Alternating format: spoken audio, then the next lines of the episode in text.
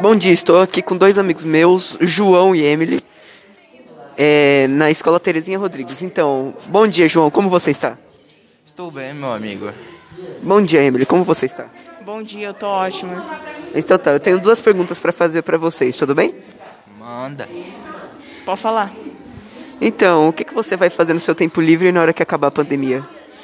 Ah, eu vou fazer festa do pijama e soltar muita pipa. Hum, resposta interessante. E você, Emily?